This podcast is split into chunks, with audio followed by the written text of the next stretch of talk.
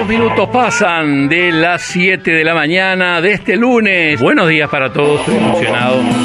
Prendí la radio como en un ritual. Hace 100 años que la radio nos acompaña. Hace 100 años que nuestras vidas no son las mismas. Aquí está Armando Pontier, su orquesta típica, y el primero y el último tango que con ellos entonara un día y entona hoy, Julio Sosa. Pero, ¿cómo comenzó esta historia? ¿Cómo fue el recorrido de la radio en nuestro país? ¿Quiénes fueron sus protagonistas más destacados? Les habla Julio Villegas, amigos. Hoy quiero contarles algo mío, aunque también es de todos ustedes.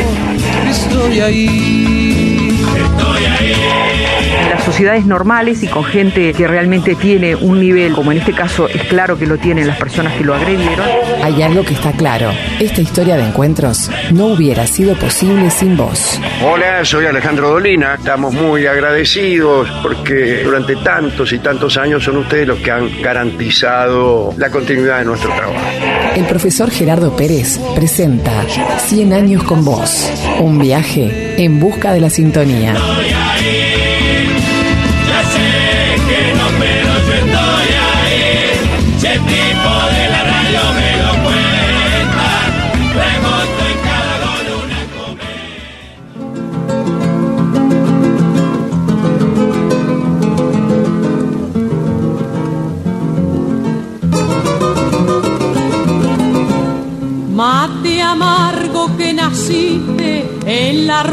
Del fogón, derramando tradición entre un estilo y un trío. La radio fue motor y vehículo de la música en general. Grandes artistas y conjuntos, así como sus discos, se pasearon por las diferentes emisoras de nuestro país. Pero hay figuras que marcaron una época, a varias generaciones y a futuros artistas. Por ello, es necesario recordarlas referido al mundo de la música, Raúl Barbero en su libro de la galena al satélite sostiene. Los 10 años tendidos entre 1950 y 1959 abren nuevas partituras para todos los gustos. En un puzzle musical donde aparentemente todo cabe, van a sucederse el rock and roll en su hora augural, el folclore impulsado por notables conjuntos, y la bossa nova, el más reciente ritmo, ritmo brasileño que arriba dispuesto a copar el dial. Las emisoras tratan de contratar astros y estrellas del cartel internacional que en lo posible contemplen estos géneros. En aquel periodo había aparecido una voz que marcó la cotidianeidad de los uruguayos. Su talento recorrió radio, fonoplateas y se extendió más allá de los límites nacionales aquella cantante que hizo que algunos se refirieran a ella como el Gardel, hecho mujer, comenzó su trayectoria en los micrófonos de esta casa, del espectador, y a partir de allí, de la mano de su timidez, dejó una huella de identidad en el cancionero nacional. Estamos haciendo referencia a quien ustedes escuchan, a Amalia de la Vega, a quien llamaron la Calandria Oriental. El historiador y crítico cultural Lincoln Mastegui, en 1999 en el diario El Observador, afirmaba, lo tenía todo, una ancha y cálida voz de meso soprano, una musicalidad exquisita, una expresividad discreta y efectiva, y un dominio asombroso de los recursos vocales. Es un buen momento para comenzar a recorrer parte de la trayectoria de una mujer que marcó la historia del canto popular en nuestro querido país. Tiempo para Amalia de la Vega, una voz con identidad. ¿Por dónde comenzamos con Amalia Jera? Bueno, eh, buenas tardes para todos los que están este, del otro lado. Un placer de estar nuevamente en, en Abrancancha. Un gusto como siempre y particularmente contigo, Sofi, la verdad, que me genera mucha alegría poder compartir este espacio, eh, eh, esta columna.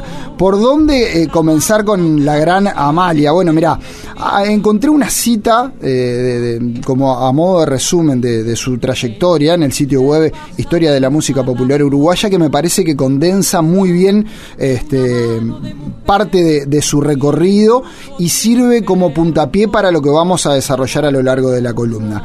Allí pueden encontrar lo siguiente, dice, es una de las intérpretes de canciones criollas más auténticas de la música popular uruguaya.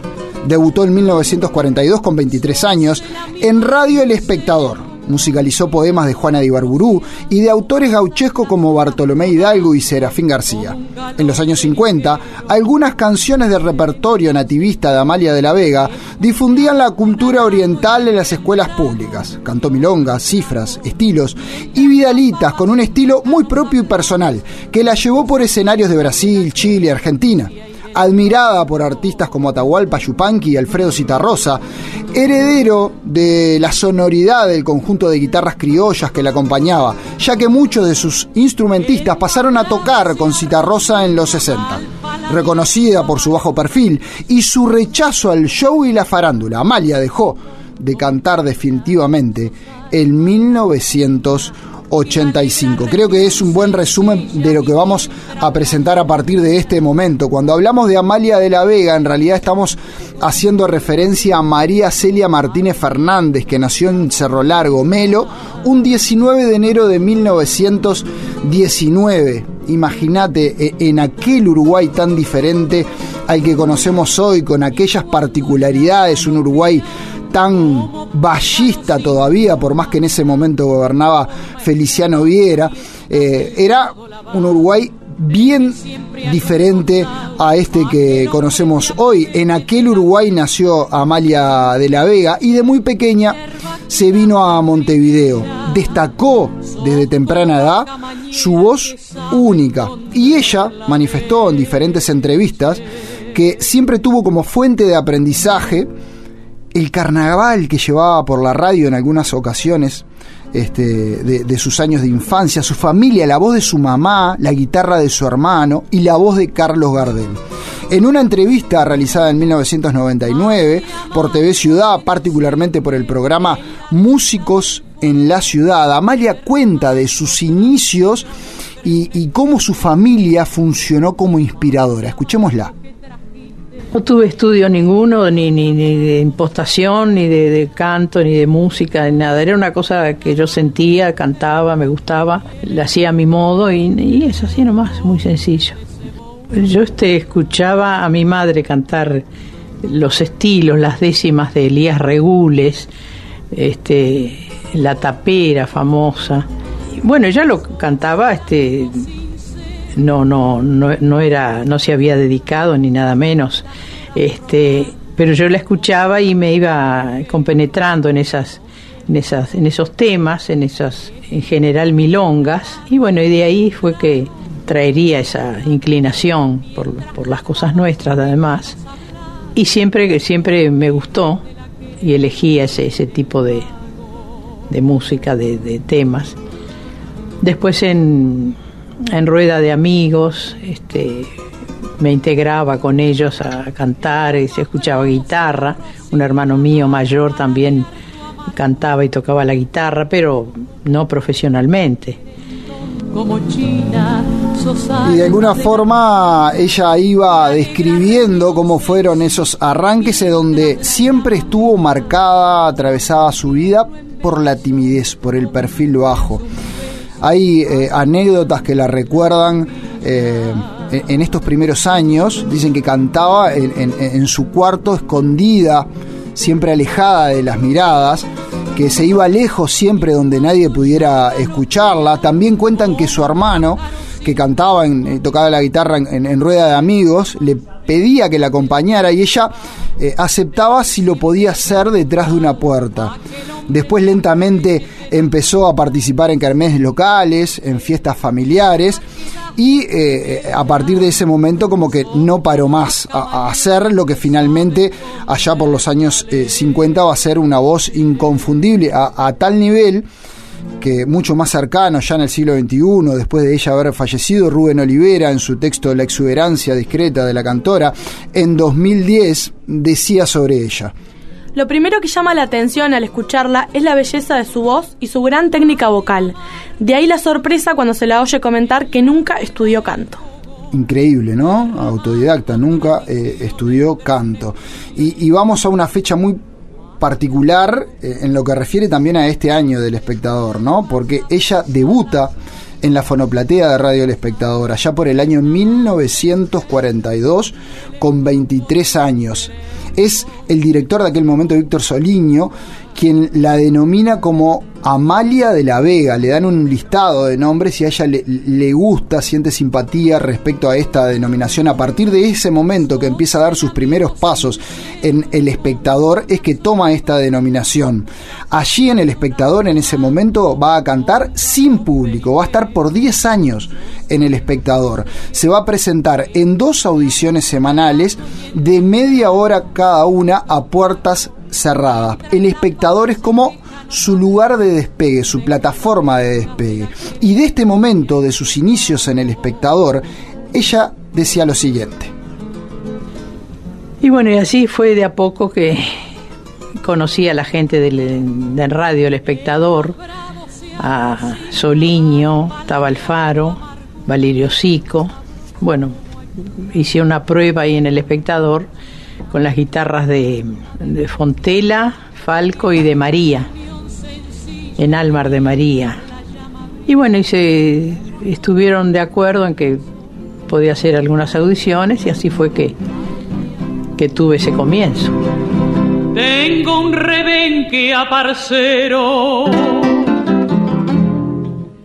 Tengo un rebenque a parcero, pucha que rebenque hermoso. Si hasta llegó a ser famoso por lo pesado del talero. Y no un solo pulpero que no lo haya codiciado. Si hasta me le han ofertado la plata que no vale.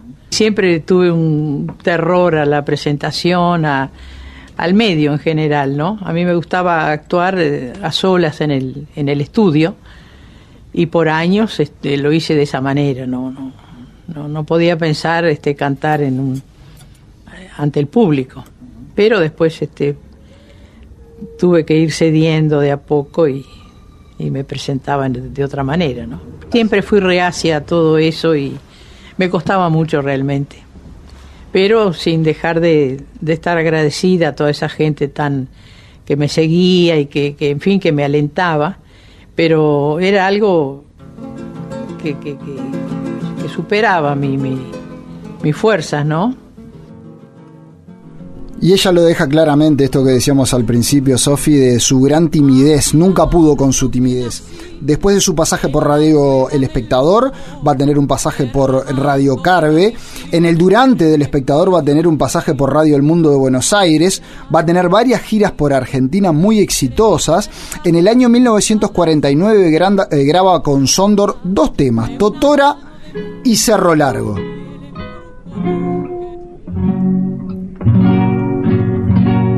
Soy de cerro largo, vidalita, entre el gran follaje.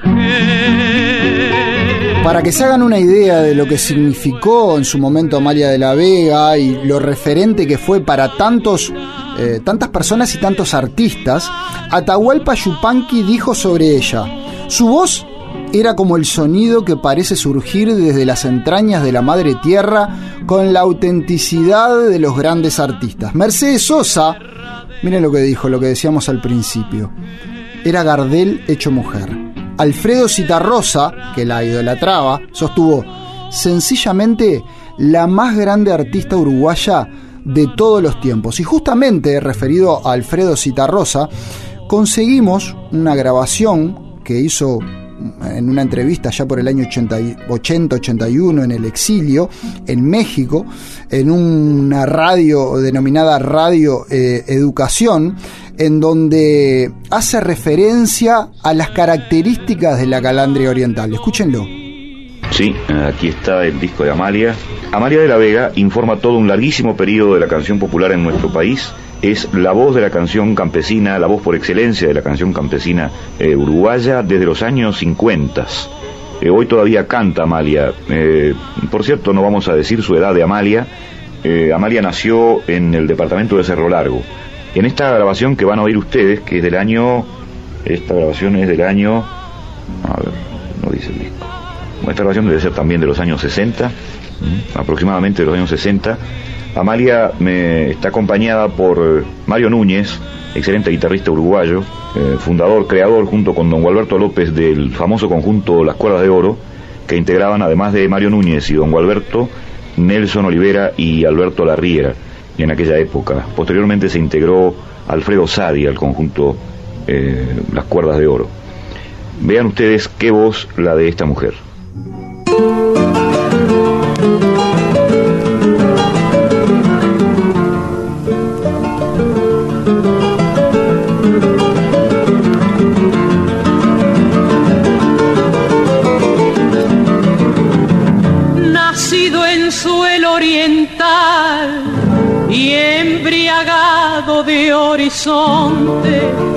Se nutrió en savia de montes y colores de ceibal.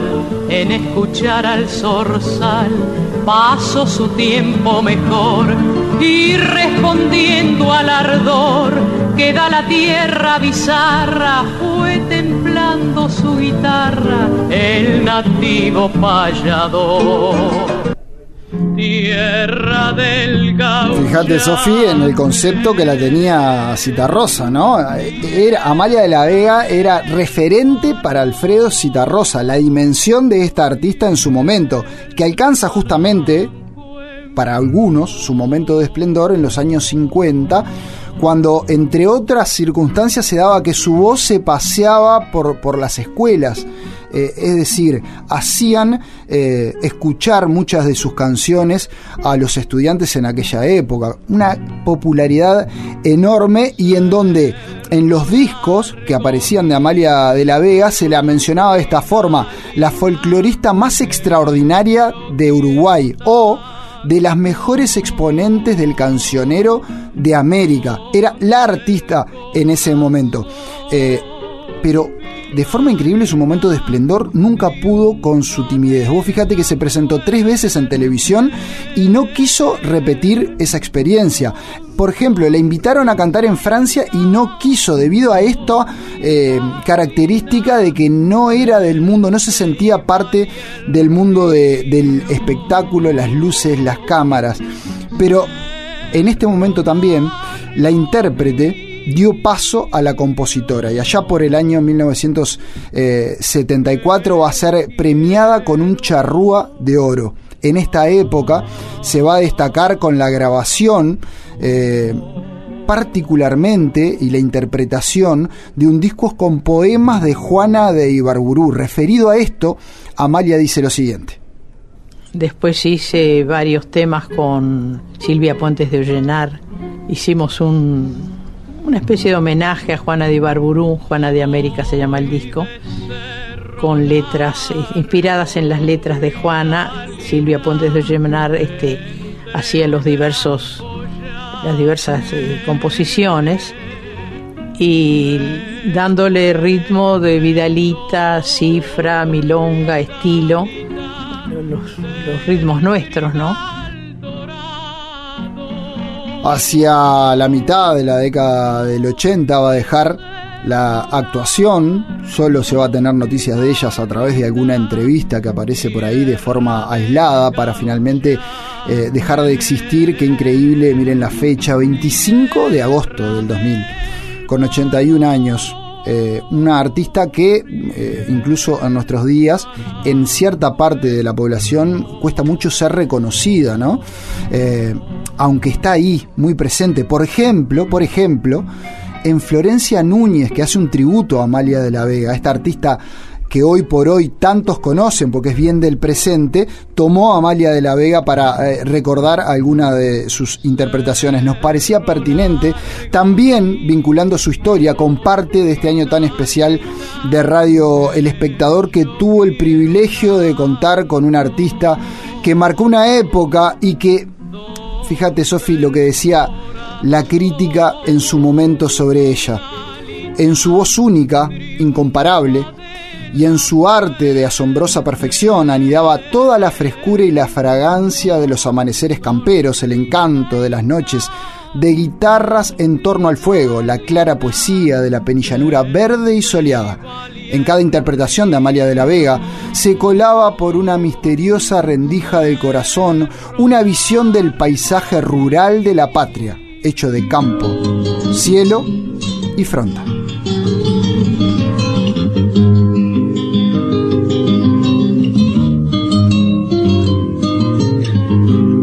Hay sol se juega. Y de esta forma, Sofi, querida audiencia, vamos llegando al final de, de la columna, pero voy a, de todas formas, a pinchar a Sofi con lo que hacemos siempre con Leo, con eh, el Tano, con Fede, que es el ejercicio final. Si decimos, Sofi, Amalia de la Vega, decimos... Una referente.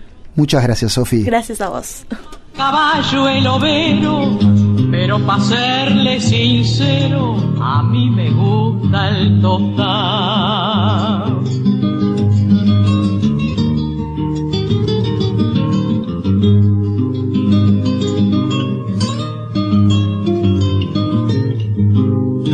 Mi tostado es mano blanca, por algo se la plateó la luna, que lo lambió en Dios sabe que barranca. Ahora claro, si se manca, si se siente del candado, si le pisa el del costado, un vaso a mi parejero manco y todo, soy sincero, a mí me gusta el tostado.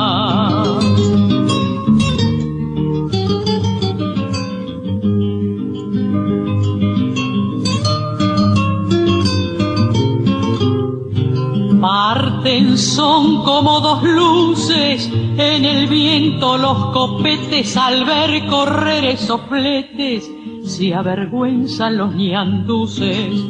Dos tigres van en las cruces con el rebenquito alzado y en menos de un santiguao ande la sotera talla sobre el filo de la raya.